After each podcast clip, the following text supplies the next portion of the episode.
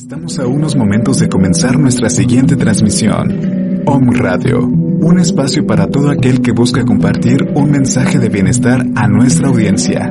Transforma tu perspectiva a través de nuestros programas de la mano de expertos. Sintonízanos en Facebook Live, YouTube, Spotify, iBooks y Apple Podcast. Comenzamos.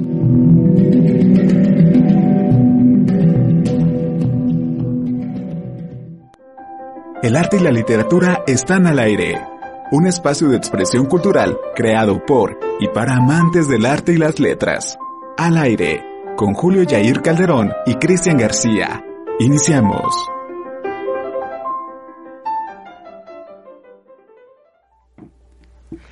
Un lugar nunca es solo ese lugar.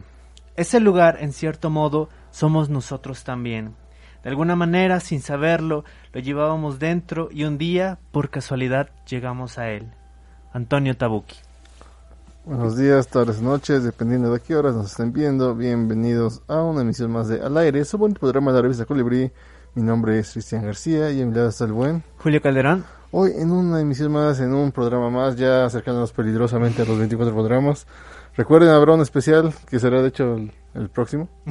Entonces, el que voy- viene. El que viene. Entonces vayan pensando, todavía tienen una semanita para ir proponiendo temas, para ir diciendo qué les gustaría ver hoy, qué les gustaría ver ese día. Pongan acá abajo en los comentarios algún tema en especial, alguna anécdota, algún libro, quieren que hablemos de algo, eh, no sé. Ahí pónganlo acá abajito, coméntenos, compártanos. Ahora yo te pregunto, Julio, ¿cómo estás el día de hoy? Pues primero con mucho frío, luego apurado, luego con mucho calor y luego con mucho frío otra vez. Sí, el clima está muy raro, recuerden, cuídense, cuídense mucho por favor, el clima estuvo muy feo estos últimos días, he estado en varios lugares y he visto que el clima está de la patada, sobre todo en la noche. Bastante. Consejo de vida, no, no acampen, no, no acampen en estos tiempos, no, no, no lo hagan, No es buena idea. no es buena idea. Y si lo van a hacer, llévense como 500 cobijas y muchos calentadores. Pero bueno, ese es el punto. Recuerden cuidarse, recuerden seguir tomando agua, muchos cítricos y todo, porque pues las cosas siguen siendo feo. Y pues aquí nos importa su salud, los queremos. Espe- espectadores, los queremos. Así Pero es. bueno, ¿cómo estás, Julio? Te digo, pues ahorita, ahorita bien, ya Bien, más, ya, relajado, más relajado. más tranquilo, listo para el programa. Pero hace rato sí, o sea, fue como un frenesí de todo. o sea, este, las clases, luego el frío, luego que no había desayunado. ¿Tú qué tal? Mm, ya hablaremos de eso en algún punto, pero simplemente espero que la edición y la magia de la televisión por internet hagan que no se vean esas jerotas que traigo, porque sí, Julio ya me vio y sí me vio bastante demostrado. Pero bueno, acabamos de pasar una bonita fecha, Julio. ¿Cómo pasó tu 14 de febrero? Pues bastante bien, ya sabes, este, uno siempre procurando, este, que pues los seres amados, pues, reciban ese cariño, ¿no? Ay, qué bonito. Esperamos que hayan compartido nuestra transmisión pasada y que hayan seguido nuestros consejos y hayan dado amor a todos los que están cerca de ustedes. Sí. ya sea su pareja, a su familia, lo que ustedes quieran. Les mandamos de nuestra parte un fuerte abrazo a todos los espectadores de Colibrí. Sí, a ti que nos estás viendo, a ti que nos estás escuchando, te mandamos un fuerte abrazo y te agradecemos infinitamente por seguirnos, compartir y seguirnos leyendo. Entonces, vamos a hablar un poquito esta semana que venimos un poquito amorosos, de esas cosas. Si quieren, no, este programa no vamos a hablar de amor, ya el programa pasado hablamos de eso, entonces vayan a revisar el programa pasado, donde Julio y estuvimos dando varias recomendaciones acerca de libros, poemas y diferentes textos que podías recomendarle a tu Rush para ver si le decía que sí. Y también algunas recomendaciones para, este, chillar Sí, desconsoladamente. ¿no? Entonces pongas acá abajito en los comentarios qué fueron Team, ¿Team amor o team desamor? Amor o Desamor y si funcionamos o no funcionamos, ¿no? ¿Qué tal, ¿Qué tal les fue? Ahí me, me acuerdo que dato, dato curioso ahorita antes de pasar a la siguiente parte, eh, recuerdo esto del amor y 14 de febrero, que algunos decían que armábamos el Tinder Colibrí, ¿no? Entonces, like aquí si quieren que hagamos el Tinder Colibrí y manden sus mejores escritos y su CV literario para que armemos algo. Vamos a hacer como este de subasta de solteros. A hacer subasta de escritores. Pero bueno, esta semana estuvimos bastante activos como siempre y fue una semana de columnas. Ya, ya estamos viendo que ya tienen sus propios favoritos. Está bastante Lo padre. cual está bastante padre porque ya vemos que hay bastante apoyo, lo cual agradecemos mucho. Y pues nada, vamos a darle un poquito de candela a ver qué, qué, nos, qué tenemos esta semana, Julio. Comenzamos la semana con eh, pensamientos de Graciela Cecilia Enríquez que nos sirvió desde Argentina. Algo curioso, Sí. ya estamos teniendo mucho boom en Argentina. Ojalá algún día podamos visitar esas tierras. Saludos a todos los que nos están viendo de Argentina. De hecho, estaría padre, ¿no? O sea, como que en algún programa hiciéramos alguna entrevista con alguno de los escritores que han colaborado con nosotros, ya sea del país, de México. Recuerden, nosotros somos de México. aunque Así, para los que no sabían, somos no, de no es que México. parezca de otra manera. Somos si muy no- europeos. o si no, este, pues de alguno de los otros este, países que nos han estado colaborando, Argentina, Argentina, Colombia. Ya saben que aquí todos son bienvenidos. De los que nos están viendo, que son los colaboradores recurrentes, si quieren aparecer aquí, manden los mensajitos y nos ponemos de acuerdo. Una entrevista no estaría mal, una breve semblanza, algo así. Algo, algo habremos de armar ahora en este nuevo Colibrí 2021. Pero bueno, ¿qué te pareció Pensamientos, Julio? Híjole, pues bastante padre, la verdad. Este, yo creo que cuando llegan textos que no son, o sea, bueno, no son de nosotros, siempre es interesante ver lo que está sucediendo este, con la poesía, con la literatura. Ah, ¿A ti qué te pareció? Está interesante, me, me gustó como esto que va manejando de como, como, como estuvieras, ¿no? O sea, me pasa mucho, no sé si te pasa a ti, Julio, como que a veces uno se pierde en sus... Empieza a caminar, ¿no? Deambular, cuando antes se podía. Te salías a caminar, por ejemplo, me pasaba mucho, ¿no? En mi camino a la facultad, que me quedaba un poco... Yo digo cerca, muchos dicen que no, de mi, de mi casa, su casa. Entonces ahí íbamos caminando y pues uno como que aprovechó ese tiempo ir pensando, ¿no? El plot twist al final, pues que como de, ay, güey, ok, este, no es lo que yo pensaba, pero bueno, está, está bien, ¿no? Está padre. Está sí. padre, hay un plot twist ahí que no voy a revelar, está, está bueno ahí para la gente que quiere, quiere leer algo diferente, Ujú. entonces vayan a checarlo. Está, está interesante, muy cortito también. Después de eso tuvimos el amor y la tragedia, el amor y la narrativa de Hiromi Kawamaki. No sé por qué ya pienso en tragedias, ¿no? Amor y Ya- tragedia. ya tienes muy- sí, muy ya, ya tengo muy ese- condicionado amor y tragedia. No, Sí. no, no, no, no, no puede ser. El programa pasado te afectó. Bastante, pero sí leí, leí no, no te voy a mentir, leí algunos de los recomendaciones que tuvimos y sí, sí me afectaron. pero en el buen sentido, ¿no? Entonces, otra vez Hachidori nos llega el jazz con esta recomendación que tiene que ver un poco con el tema de hoy, ¿no?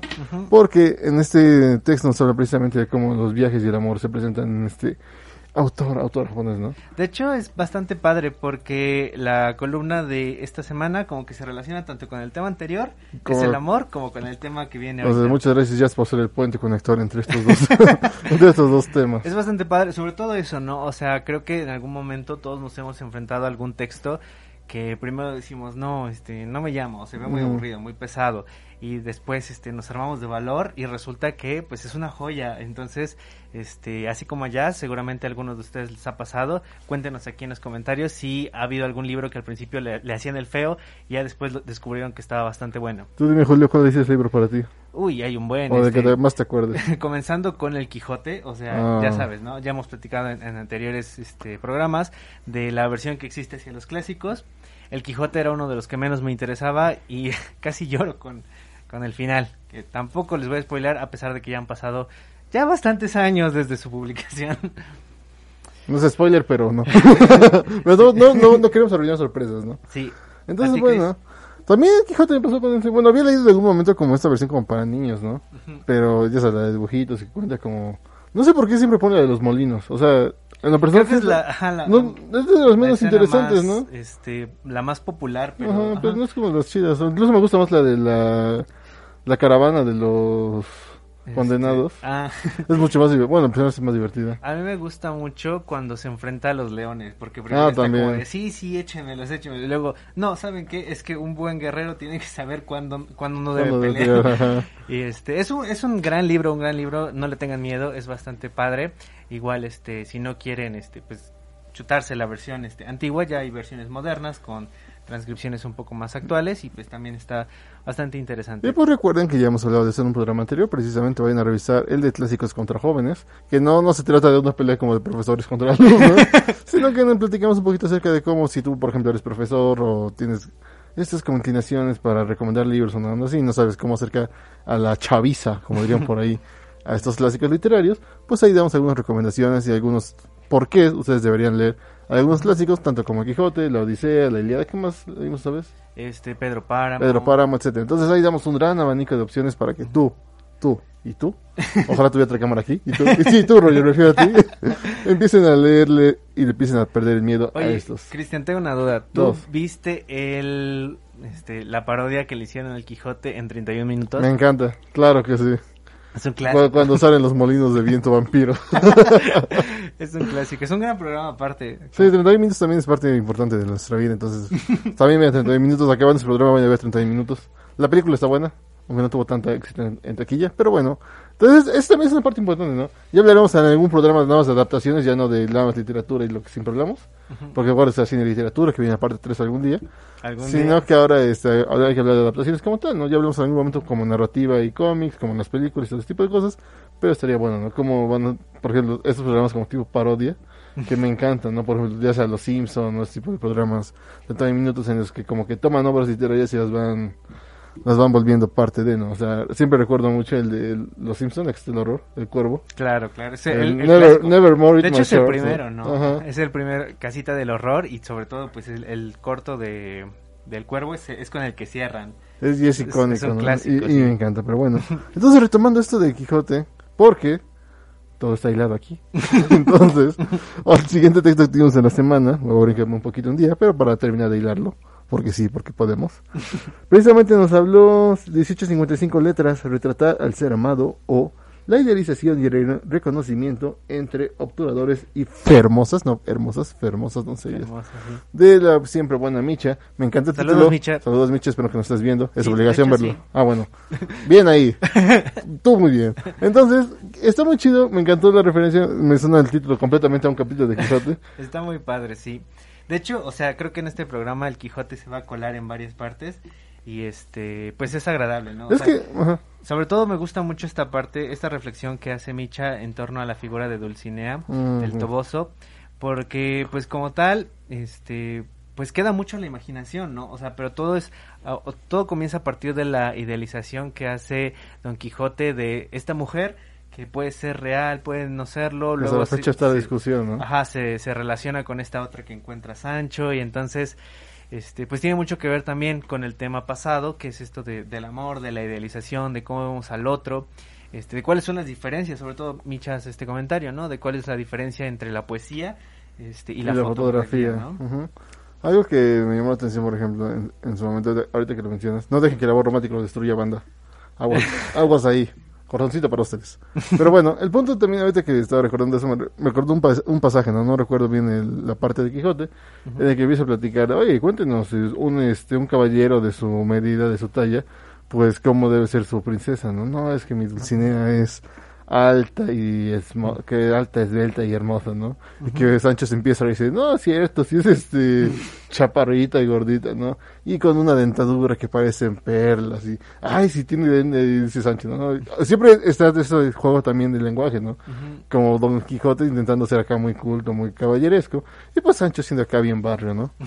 Muchas veces Sancho se lleva el el crédito, el reflector en, la, en sus Se, se roba ¿no? la escena. Se roba la escena, ¿no? Incluso es interesante ver este punto en el que llega un momento en como que se van invirtiendo los papeles, ¿no? En que como que ahora es Sancho el de la razón y el Don Quijote el otro, ¿no? Y viceversa, ¿no? Cuando va cayendo en sus embrujos, ¿no? De, ah, es que sí es un gigante, ¿no? Ah, es que sí pasa tal cosa. Entonces, ya vemos en algún momento un programa especial de Quijote y vendremos vestidos de Sancho y Don Quijote. like para que hagamos ese programa, ¿no? Para el, ya, Reyes ríe, está bien, quieren ser- yo sé que quieren ese programa.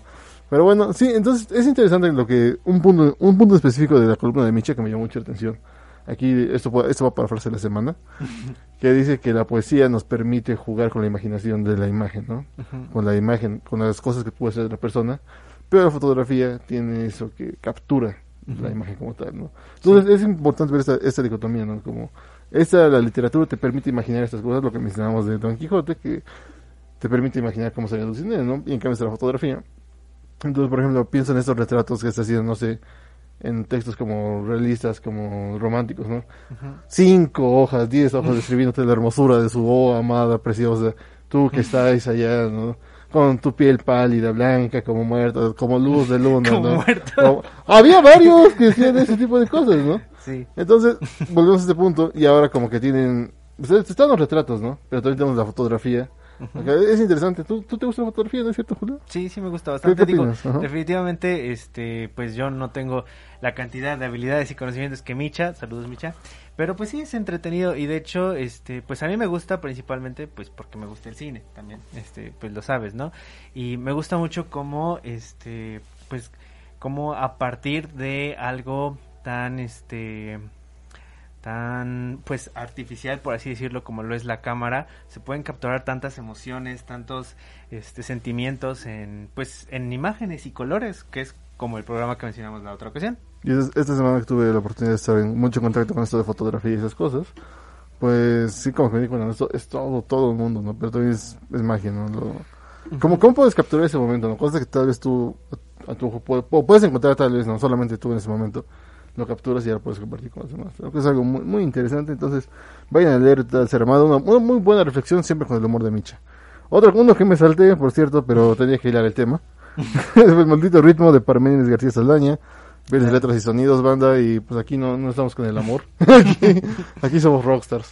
Entonces, pues ahí seguimos el, el ejemplo de nuestro Lord Parménides. Señor Parme. Y platicamos acerca de una anécdota que me llamó la atención porque ya en el programa pasado lo mencionamos, había sido su aniversario, vayan a ver el programa pasado. Entonces me acordé de una anécdota que alguna vez leí y que quise compartir, en la que posterior a su muerte, su buen amigo, el Alex Lora del Tri, exactamente ese que ya aprendió la grabadora porque su mamá, su mamá aprendió la grabadora para que lo vea, porque está en internet. Entonces le compone una canción que precisamente se llama El Maldito Ritmo, ¿no? Y mi dato curioso es que cuando estuve investigando acerca de esa rola, muchos de los fans pensaban que era una canción dedicada al rock como tal, ¿no? Entonces está chido primero esa idea como, esa idealización del género como volverse como persona, ¿no? Entonces ahí tenemos ahí a la gente que nada, sí, esta canción me describe completamente, ¿no? Porque es acá el mi género. Entonces está, está chido ahí. Ahí puse también algunas anécdotas de cómo se va a relacionar la literatura y la música en ese tipo de aspectos. Entonces ahí cuéntenos por favor qué, qué les pareció. Eh, las rolas, ya está, esta semana va a salir ya la playlist para que tengan ahí con las que ya hemos puesto y con unas que se vienen ahí para encontrar algunos spoilers. Oye, quizá no. Entonces, si tienen recomendaciones, pásenlas y las vamos a poner ahí. Y pues bueno, de ahí nos pasamos a otra de sus favoritas. ¿Cuál será la favorita? ¿Cuál le vas más?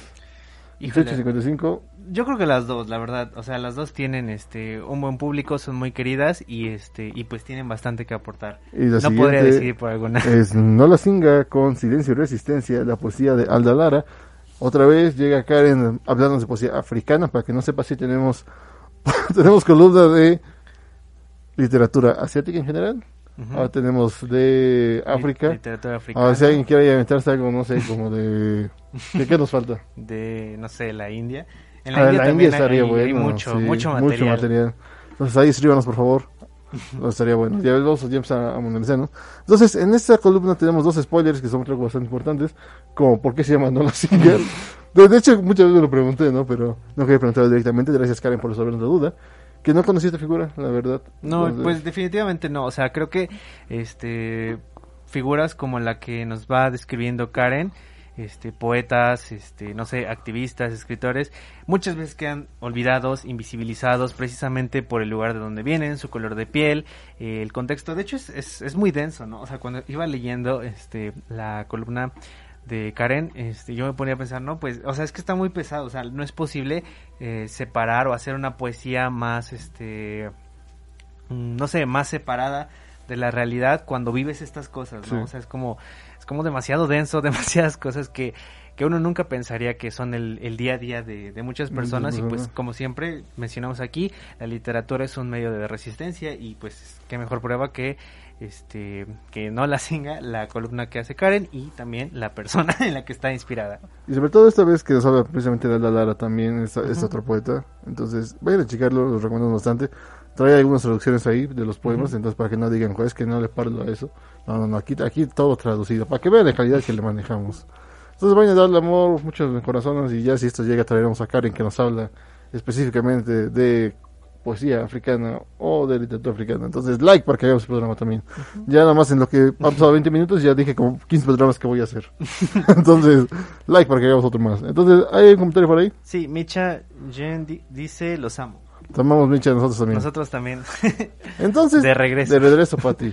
Y bueno, hoy tenemos un tema bastante interesante que creo que da mucho para qué hablar, ¿no? Sobre todo en cuanto a netos, en cuanto a contenido. Y yo te pregunto, Julio, ¿te gusta viajar? Definitivamente, este creo que el viaje es una de las experiencias más padres que uno como ser humano puede llegar a disfrutar.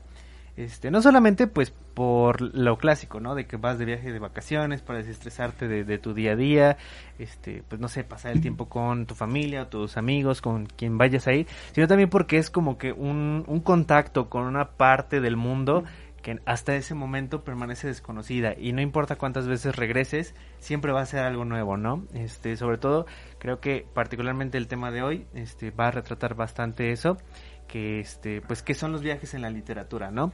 Como este tema ha sido tan importante para tantos escritores a lo largo de la historia de la humanidad que pues, o sea, se encuentran tan extasiados por lo que están viviendo que necesitan plasmarlo, ¿no?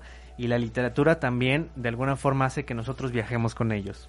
Así es, amigo, recuerden, la literatura es otra forma de viajar aparte de las drogas. Entonces, pues hoy tienen una opción diferente. Hoy vamos precisamente a platicar de los viajes en la literatura.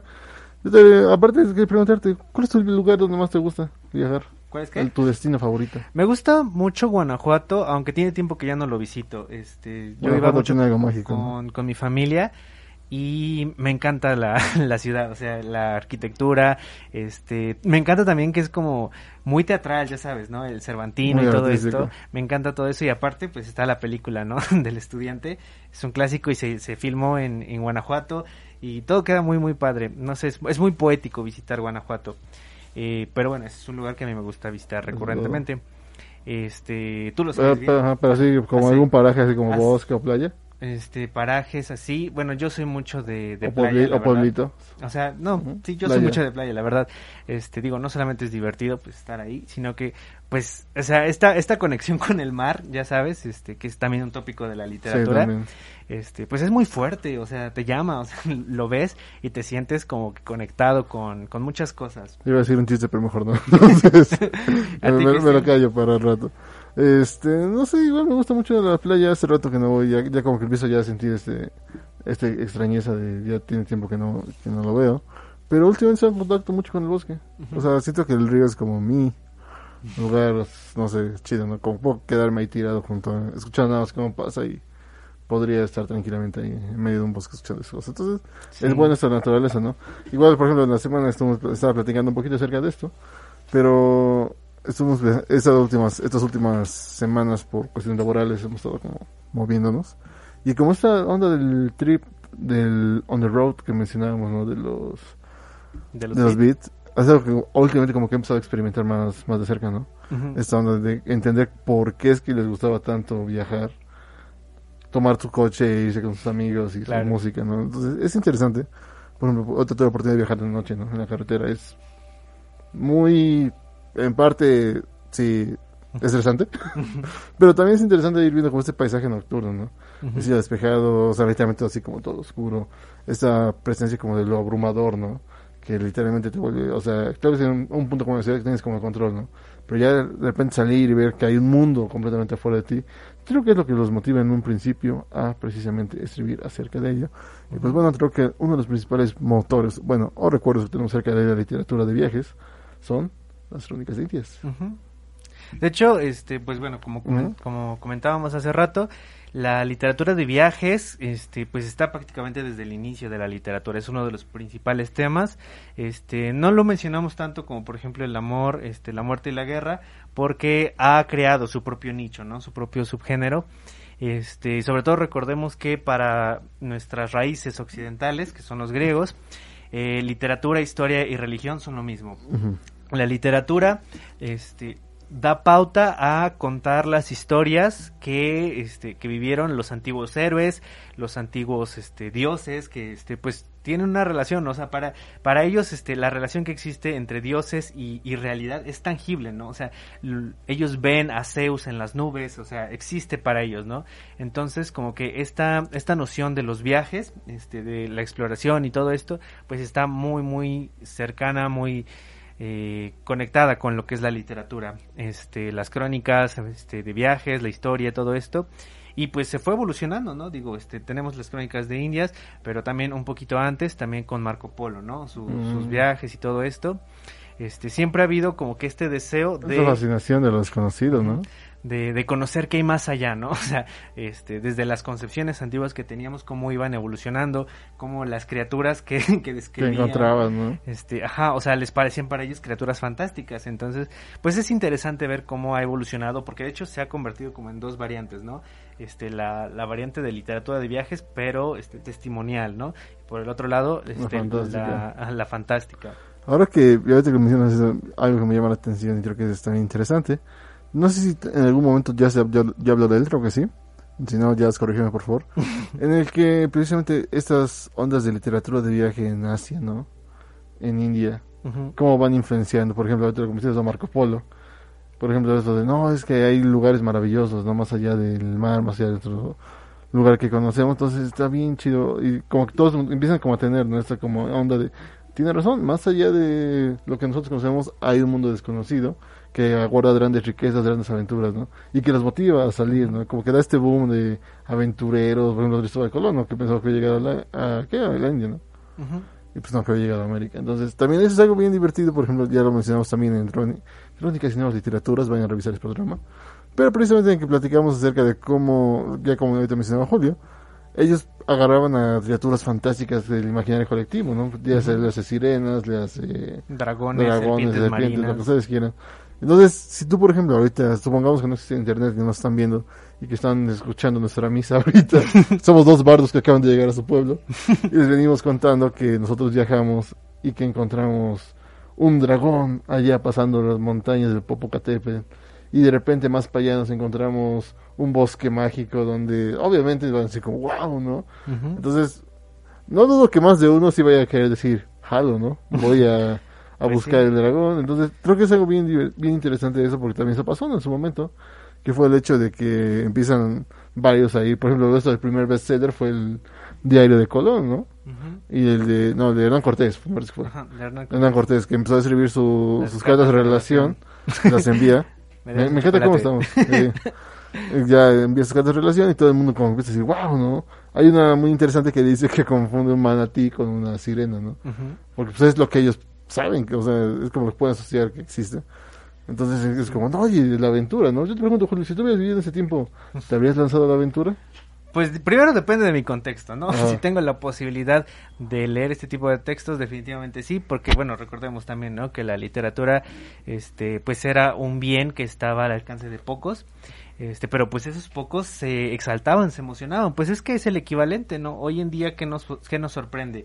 Este, pues muchas veces, este, los descubrimientos espaciales, ¿no? Este, cuando vemos eh, lo- las fotografías con cada vez mejor re- resolución y cosas así, de planetas, de, este, de cosas así, pues ah, pues estaría padre ir al espacio alguna vez, ¿no? Te- se queda como un sueño en el imaginario colectivo, pero a final de cuentas es lo que está impulsando a la humanidad, ¿no? A buscar qué hay más allá de lo que tiene enfrente y en su momento lo fue, pues con estos textos, ¿no? Que fueron el, el primer paradigma y que impulsaron a muchas personas. Definitivamente yo creo que es una oportunidad que este pues muchas personas decidieron tomar digo yo habría estado en el lugar de que sí o sea yo jalo este y pues, jala. ve- ver ver cómo cómo se hace no porque incluso Cervantes también él quería ir pero pues no no se le hizo Por mango, literalmente. Exacto.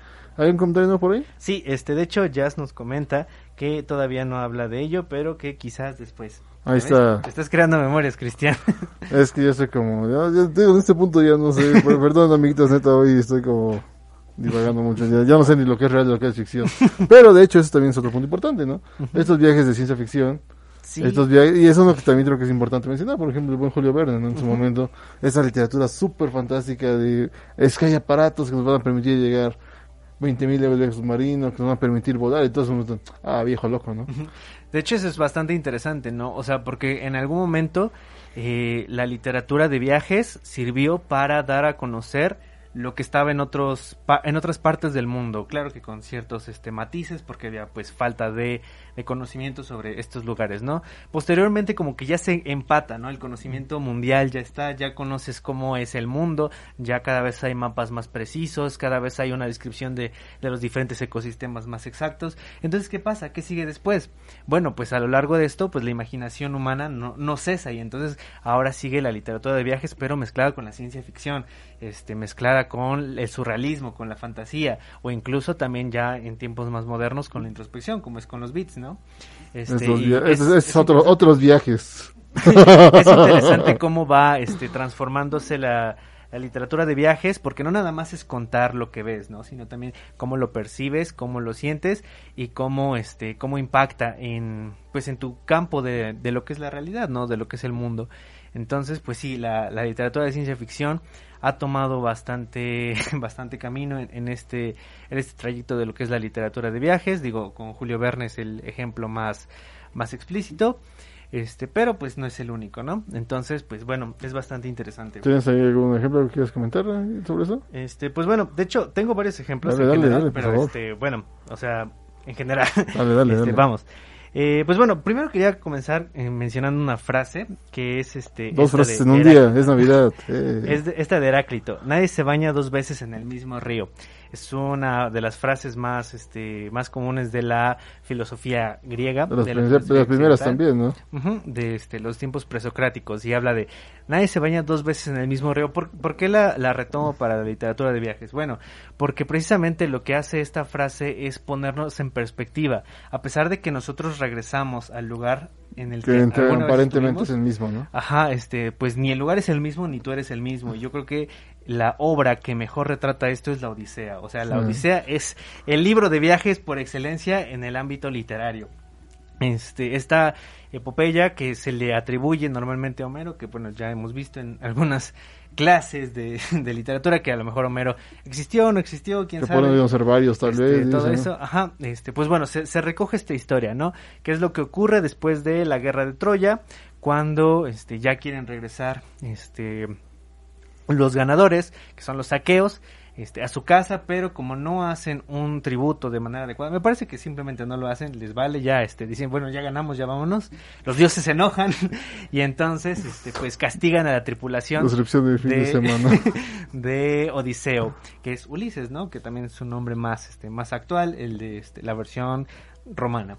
Entonces, pues el, el viaje por el que tiene que pasar este Odiseo, que va desde pelear contra este, ¿cómo se llama este? Escila y Caribdis, que son estas dos, este, dos bestias que están en el agua, un tema súper común que también encontramos, por ejemplo, en Sinbad el marino, este, o Mm, encontrarse con, brujas, ajá, o sea, eh, pasa de todo, ¿no? Y eso también lo ayuda a él a transformarse y a, a cambiar, este, muchas formas de, de ver el mundo, ¿no? O sea, de hecho, a mí me, me, no sé, creo que mi parte favorita de la Odisea es con el, con el cíclope, Polifemo. Polifemo. Este, me gusta mucho po- y el poema, cuando le dice, este, nadie, ¿no? O sea, este, ¿Quién, quién anda ahí? nadie. Nadie.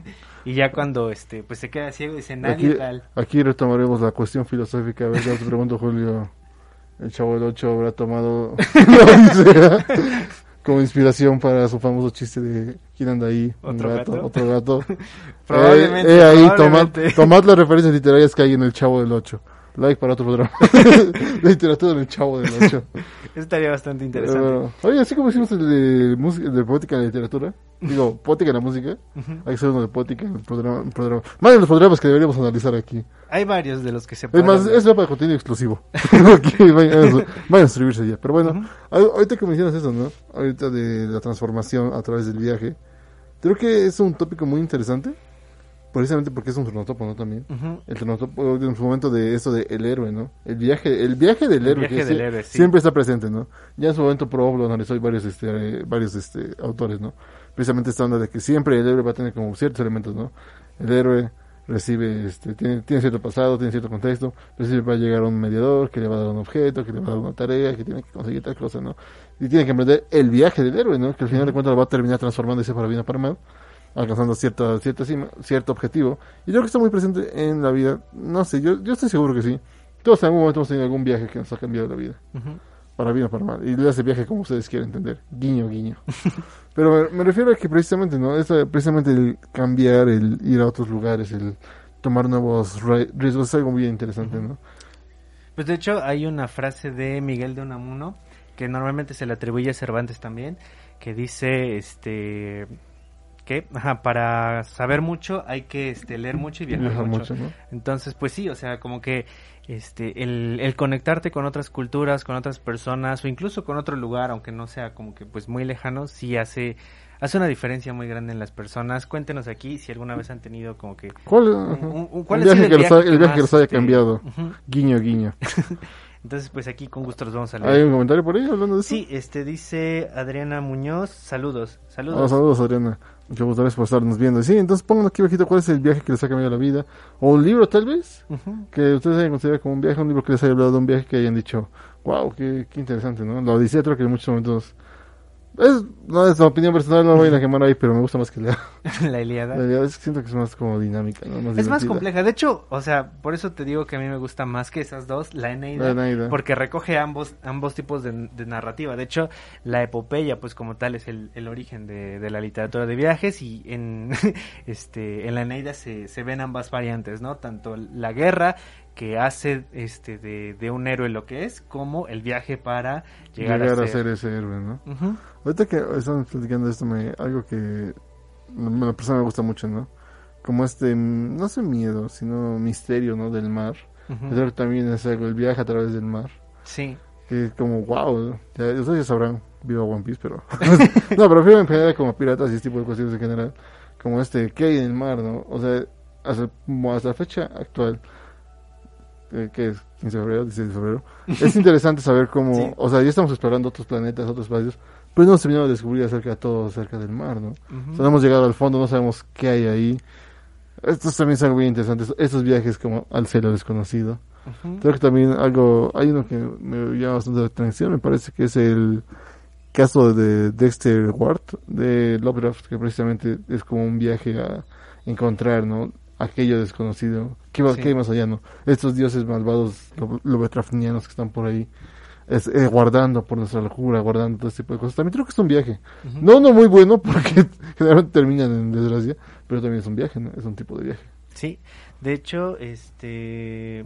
Uy, se me fue. Ah, bueno, algo que te quería comentar es que incluso este, la literatura ha avanzado tanto en, en este sentido, porque el viaje es un, un tópico tan fuerte, que incluso algunos autores retoman las crónicas, los testimonios de este, pues de otros autores o, viajeros y los transforman, les dan un matiz fantástico, les dan un matiz este surreal, como es el caso de Italo Calvino, este que tiene un libro de un, un libro tipo antología que se llama Ciudades Invisibles, es un librazo así, de verdad a mí me encantó en el que se narran los viajes de Marco Polo, pero no son los viajes como tal, sino como viajes a tierras exóticas, a tierras este imposibles. Es muy borgiano también el asunto de cómo este pues este a partir de de una concepción que de por, sí retoma el pasado, esta, esta añoranza por este, por descubrir lo que está más allá, este, también nos lleva de la mano con lo fantástico, con lo, lo increíble. Este,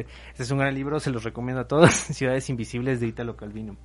Ahorita que estaba mencionando esto de descubrir qué hay más allá, ¿por qué no también descubrir qué hay más atrás, no? Estaba pensando en estos viajes introspectivos.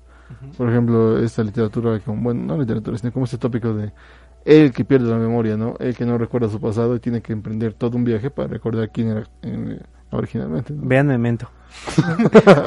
Gran película. Voy a contar los programas que pase sin que me, me recomiende esa película. El, el pasado lo mencionaste. No. No, la mencioné la anterior a ese.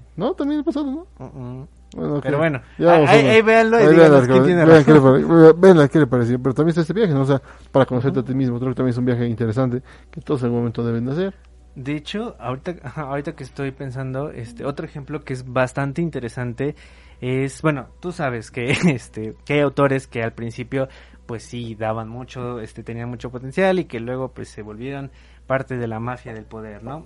no lo hagas eso, ¿quién Este, dijo eso? Ajá, precisamente hablando de Vargas Llosa, Yo no lo dije, lo él dijo. él. tiene él tiene un libro que se llama El hablador y este estaba dudando de si este si meterlo en este tema de, del viaje porque como tal pues eh, sí existe un viaje no que se van desde desde dónde estaban me parece que estaban en Europa no iban a ir a Europa para este ir a Brasil no a conocer a esta a esta tribu que este pues tiene una cultura bastante interesante los Tazurinchis me parece que se llaman este si no ahí corríjame por favor y existe este personaje que se llama el Mascarita, que le llaman así porque tiene un lunar gigantesco, este que parece que tiene una máscara. Entonces, pues obviamente es muy discriminado por sus rasgos físicos y cuando se va ya no regresa.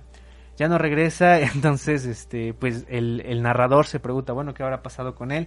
Y él también viaja a esta comunidad y le hablan de una figura que se conoce precisamente como el hablador, que es una especie de sacerdote que viaja de este pues a distintos puntos de la comunidad porque ellos son una, una comunidad nómada que este pues que está eh, dispersa. Entonces el trabajo del hablador es caminar caminar caminar hasta encontrarse a otra familia y les cuenta las historias, o sea, les cuenta historias de todo tipo, tanto de corte religioso, este, que explican el origen del universo, como anécdotas de que le contaron los otros, este, que visitó, no sé, o sea, es, es, es el cúmulo de la narrativa, este, que él lleva en su, en su don, ¿no? O sea, es, es su, su labor, su función, y pues les va contando, y es una labor exhausta, porque, o sea, literal se pasan tres días escuchándolo, o sea, se sientan este, escuchando sus historias, historias, y, las va mezclando y luego las regresa y este, mezcla los tiempos narrativos, va comentando, este, o sea, primero te está comentando la guerra que sufrieron los antepasados de esta comunidad y luego te cuenta el viaje que hizo un mago este para que le devolvieran sus poderes. Entonces este es, es muy increíble cómo este cómo pues esta figura es tan poderosa no y sobre todo este es tan importante para, para esta comunidad porque es su forma de conocer el mundo no o sea el viaje no solamente te cambia a ti como persona como al mascarita que les voy a tener que dar un spoiler se vuelve ah. el hablador ¿Qué? Este, sí, o sea, el, el, mascarita queda tan este enganchado con esta comunidad que decide volverse su este el hablador y este, o sea, no solamente se cambia él como persona, sino también cambia a todos los que están, porque es la, la visita que más esperan, vaya, es, es, es todo para ellos. Entonces es muy, muy interesante este libro. Léanlo, piratenlo para que no le den dinero a Vargas Llosa, es una joya. hermano, pirateca.com. Entonces, ahorita que estás diciendo eso, pensé en una cosa interesante. Hoy, hoy, hoy que vamos a poner cualquier cosa que tenga que ver con literatura y viaje en el nombre. Sabes también que es importante cómo que también puedes cambiar otras de la literatura. En su momento tal vez. Hablada. Los bardos. Mm, claro, claro. Claro, esta forma de viaje, ¿no? Del, o sea, como mencionamos al principio, ¿no? En un momento la literatura era simplemente para ciertos ciertas esferas sociales, ¿no? Ciertas esferas, personas juntas, no todos, no todos tienen acceso a este tipo de cosas. Entonces, por ejemplo, durante la Edad Media, ¿no? Esta, esta figura que es el bardo americano de aquí, los judlares, ¿no? Como menesteres, ¿no? Los judlares, dejamos para no meternos sí. entonces, ¿no? Que son aquellos que van llevando con estas historias, ¿no? Esta literatura, de cierta manera, hablada, estas historias, esta, esta, cultura narrativa que van de, de país, de pueblo pueblo, ¿no? básicamente, también es un viaje, ¿no? Van recogiendo las diferentes historias y van contando, no, ah, es que allá en el pueblo de tal lugar conocimos la historia de Julio el Hablador. Entonces es interesante también ver cómo estos tipos de viajes también te van nutriendo como persona, ¿no? Vemos lo mismo que me mencionaba Julio al principio. Para conocer, para ser una persona sabia tienes que leer mucho y viajar mucho, ¿no? Ya que tenemos estos que, pues, si bien no leían como tal, pues sí sabían muchísimas historias, ¿no?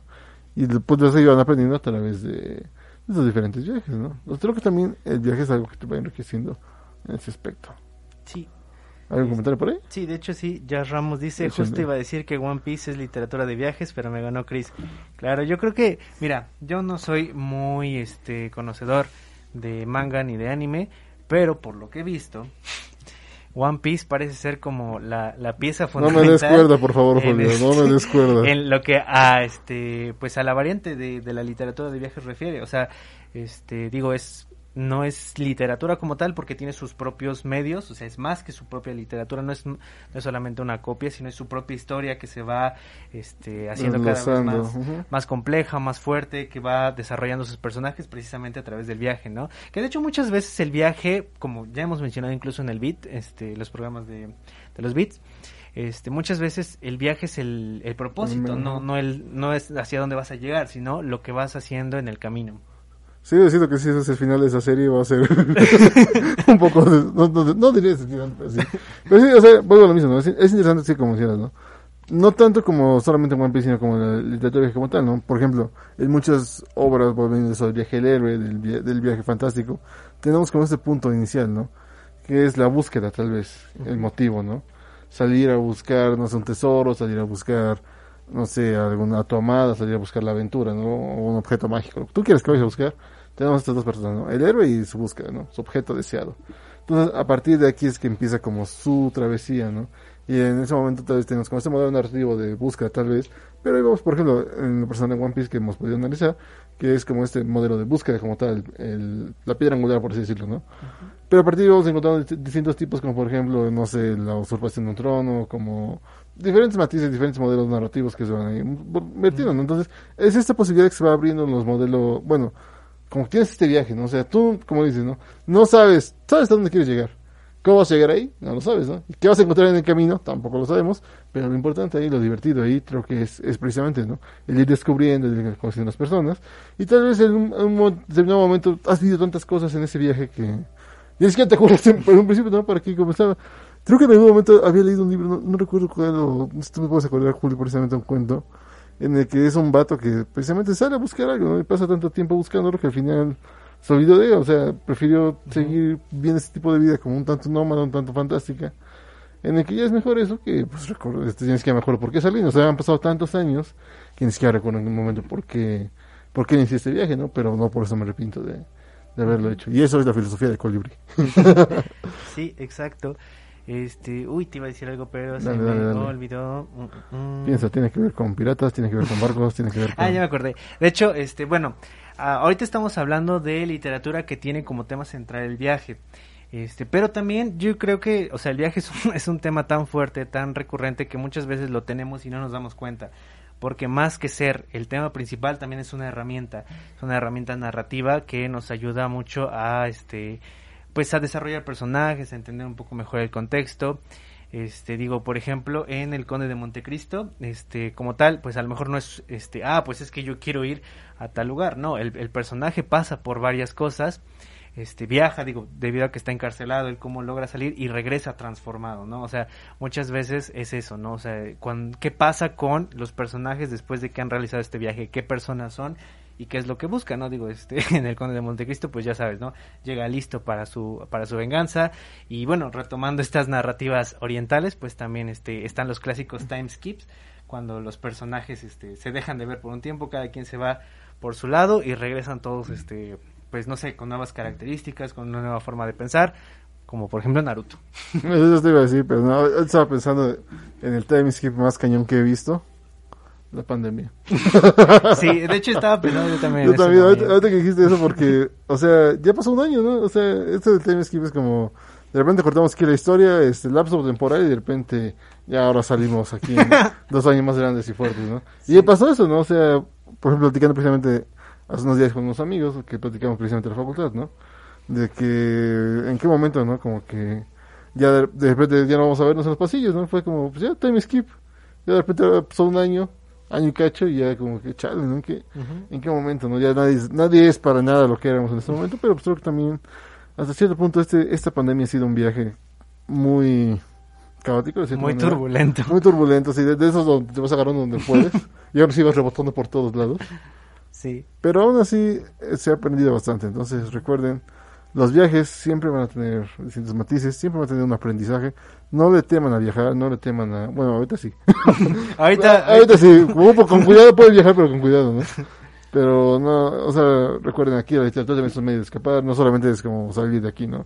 No también a través de los libros, a través de distintos medios puedes conocer nuevos mundos, películas ahora de este medio como audiovisual, es increíble, ¿no? Ver las grandes cosas que pueden lograr, los mundos los pueden llevar, ¿no? No te puedes imaginar. Tal vez porque en un principio te, por ejemplo, Julio, Julio Verne, ¿no? Es que me encanta todo esto de, ¿cómo es que imaginó, no? O sea, yo, yo me imagino, ¿cómo es que imaginó eso, no? ¿En, qué, Claro. ¿En qué momento dijo, voy a, algún día podremos tener, este, ahorita, ahorita me acordé de otra, Atlantis, Mm, claro, sí. que, que también en su momento fue como, wow, ¿no? O sea, es súper, súper, este, ¿cómo se llama? Verniana, podría decirse. Acá está pues, sus aparatos, toda la onda, ¿no? Entonces, ¿cómo es que van a encontrar estas civilizaciones? Acá todo, no, o sea, todo, todo este tipo de cosas de viajes es, Digo, técnicamente, este, Avatar también es una historia Es de un viajes, viaje, ¿no? o sea, este, literal, desde que descubren a Aang, el, el Avatar, en este, Y pues cada en quien tiene su viaje, ¿no? Hasta que, hasta que llegan, ajá, y de hecho siguen creciendo después de eso, o sea, es, es bastante interesante. Entonces, esto no es un, igual este no es un final, habrá, este es simplemente nuestro viaje, y en el que llegaremos próximamente a nuestro programa número 24. Entonces, recuerden que mandar sus solicitudes del programa. Porque de aquí a ocho días estaremos de fiesta, entonces vamos, vamos, vamos. Este ha sido un viaje bien interesante, la verdad, tanto la revista como el podcast.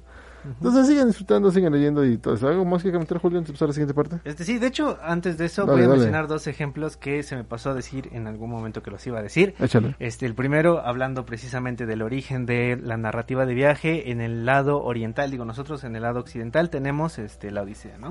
Pero en el lado oriental también este, hay uno que a mí me parece muy chistoso, que es este, ¿cómo se llama? Mm, mm, el Venganza. viaje al oeste. Ah, Las sí. aventuras del rey mono. Seguramente ustedes a lo mejor no lo ubican así, pero sí ubican el producto más popular que ha salido de eso y yo creo que es, es un hito cultural, ¿sabes? O sea, es, es casi Es- imposible no saber de dónde viene. ¿eh? Slavet, el videojuego. No. Porque precisamente el, esta epopeya, este viaje épico de este personaje, pues que es el rey mono, para ganar habilidades, muchos años después se transformó en lo que sería la historia base para Dragon Ball, Dragon Ball Z y ya y sus derivados. sus derivados, exacto. Es interesante, ¿no? Pero O sea, primero, por lo menos Dragon Ball sí está basado en el original sí, o sea, tiene muchas referencias desde pues de Goku, ¿no? O sea, con el Rey Mono. Y pues bueno, este ya mi segundo ejemplo, que es mi favorito, o sea, mi libro de viajes favorito, y yo creo que siempre lo va a ser, Los Detectives Salvajes. También es un viaje. Definitivamente, o sea, este, ¿Sí? la, la relación que existe entre literatura y viaje en, Se resume bien ahí, sí. en los desiertos de Sonora es está contenida en Los Detectives Salvajes de Roberto Bolaño. Es una novela bastante interesante porque pues va mezclando de todo, o sea, tú vas viendo desde las historias de los de los poetas que viven en la calle en el Distrito Federal hasta esta búsqueda por una poeta imposible y no solamente la buscan físicamente, sino que también buscan el significado detrás de sus poemas. Ahora este, que lo- que lo es, un- dices, es una novelaza. Creo que ese libro resume bien el programa de hoy. Es el viaje como tal, punto A, punto B, el viaje personal, las personas que vas conociendo en él, los viajes también van teniendo ellos. Entonces creo que ahora que lo menciono... Bien ahí, Julio. Obviamente. Dale, dale, pues, dale. Son los detectives Sí, sí, salvajes. Sí, ¿cómo no, cómo no lo pensé? Pero no. Y de hecho también la estructura narrativa de esta novela es muy muy interesante, muy buena. De hecho de ahí este se- surgen otras novelas, por ejemplo Amuleto, este surge de ahí, es como son mini episodios que viven los personajes mientras van viajando, ¿no? Y, y se van transformando. Este, lo que a mí me, me parece súper increíble son los, los dos desenlaces, el de Arturo Velano, que es el alter ego de Roberto Bolaño, y el de el poeta García Madero, que no se sabe qué pasa con él. O sea, de hecho no se sabe qué pasa con ninguno de los dos y este y te quedas tú con la duda y de hecho hasta en algún punto niegan la existencia de García Madero. Es, a ver, me estás diciendo que todo este viaje no tiene una conclusión y no sabes, o sea, no sabes, es, es personal. Tú, tú decides qué es lo que pasa con ellos. Es lo que decís de qué pasaba con ellos. Híjola, pues yo supongo que García Madero pues se fue y, y siguió publicando poesía como podía. Digo, no fue famoso. El que me interesa más saber Velano. es el de Arturo Velano porque él se quedó en África. O sea, se quedó en África este, en un conflicto bélico, se fue con unos soldados y no regresó. Eso me recuerda mucho a... ¿Cómo se llama? Nicanor Parra. No, otro. Este, ¿Qué te- qué dije otra vez? El que leímos. Ah, Mm. Cardenal, Ernesto Cardenal. ah, Ernesto Cardenal, sí. También. Ahora, ahora que lo pienso. Pero bueno, recomendación final, Julio. Sí, mi recomendación final para hoy es la película de este Into the Wild. Este, porfa, si nos ayudan con la imagen 2, por favor. Este, Into the Wild es una película y también está basada en un libro que habla, o sea, también es, es, un, es una historia de viaje, o sea, es un, un adolescente que sale de la, de la preparatoria y decide no ir a la universidad porque quiere encontrarse a sí mismo. Y entonces inicia un viaje por los Estados Unidos hasta llegar a Alaska donde encuentra personas maravillosas, donde aprende muchísimas cosas y al final se- es, es él solo contra la naturaleza, ¿no? Es una gran película, el libro también es muy bueno, tiene muchas referencias a autores literarios, sobre todo a Tolstoy, o sea, la, la mezcla que hay entre Tolstoy y este y el desenlace del protagonista es, es impresionante, es, un, es una gran historia. Ahora que lo dices esto de, de los viajes transformadores, a enseñar mi última recomendación de hoy. Dos películas muy buenas, de culto, por cierto. Shrek y el héroe de hielo. Claro. Estas son grandes, también tenemos Claro, grandes claro, viajes claro. en sus tres películas, pero bueno, ahí tienen la tarea. Pero Bueno, bueno, pero de la era de hielo solo la uno. no, no, la, no, esa de la biográfica. Sí, claro, y la biográfica de hoy es de un autor que hemos estado mencionando ya varias veces, que es este Julio Verne o Jules Verne, como, Bien ahí. como le quieran decir. Vamos a hablar de él, es un autor que nació este, en 1828, este, pero particularmente yo quiero hablar de una saga de novelas que salió este, eh, bajo el título de Los viajes extraordinarios. Mm. Él tiene un viaje con su amigo Hignard y de ahí surgen este, pues, estas publicaciones ¿no? que trae este, cinco semanas en globo, viaje al centro de la Tierra, de la Tierra a la Luna, los hijos del Capitán Grant, 20.000 leguas de, de un viaje submarino, esa es una gran, gran novela. O sea, es toda una antología de novelas que recogen este, los tópicos principales del viaje. Sobre todo es interesante que, este, eh, por ejemplo, Este, hay muchas, muchas similitudes con este, la historia del viaje a la luna, con, con el verdadero, tú lo mencionabas, ¿no? Como, ¿cómo se imaginan esto? Bueno, no solo se lo imaginan, sino que hasta cierto punto lo predicen, ¿no? este, hay, hay muchas similitudes con el viaje de Apolo 8 en 1968, o sea, casi un siglo de distancia entre la narración y, la, realidad. y pues es un gran autor que yo les recomiendo leer. Este no tiene este no tiene desperdicio, es atemporal, vaya. Completamente. Entonces, ahí lo tienen, amiguitos, viajen, viajen mucho, como ustedes quieran, guiño, guiño. Viajen y lean. Viajen, viajen y lean y sobre todo leanos a nosotros, sigan leyendo todo lo que se viene. Esta semana se viene mucho contenido de ustedes, así que vayan a checarlo. Y la otra semana se viene el programa 24 que va a estar, bueno, voy a dejarlo así. Ya tengo, tengo ahí varias cosas. Entonces, sigan viendo, sigan viajando con nosotros. Muchas gracias por seguir. Somos su aerolínea favorita en cuanto a literatura. Entonces, nada, algo más que salir, Julio. Pues nada, que se la pasen bien, que sigan leyendo, viajando. Esto ya lo mencionamos, pero nunca está de más reiterarlo. Porque luego se les olvida. Cuídense mucho, amiguitos, por favor. Pues, síganse cuidando, lean mucho. Es una forma de viajar muy interesante. Y los videojuegos también es una forma de viajar interesante. Claro. Entonces, sin nada más que agregar, mi nombre es Cristian García. Yo soy Julio Calderón. Y nos vemos en la siguiente edición. Bye, bye. Hasta luego. El arte y la literatura están al aire. Una producción de la revista Colibrí para Grupo Om Radio. Nos vemos en nuestra siguiente emisión.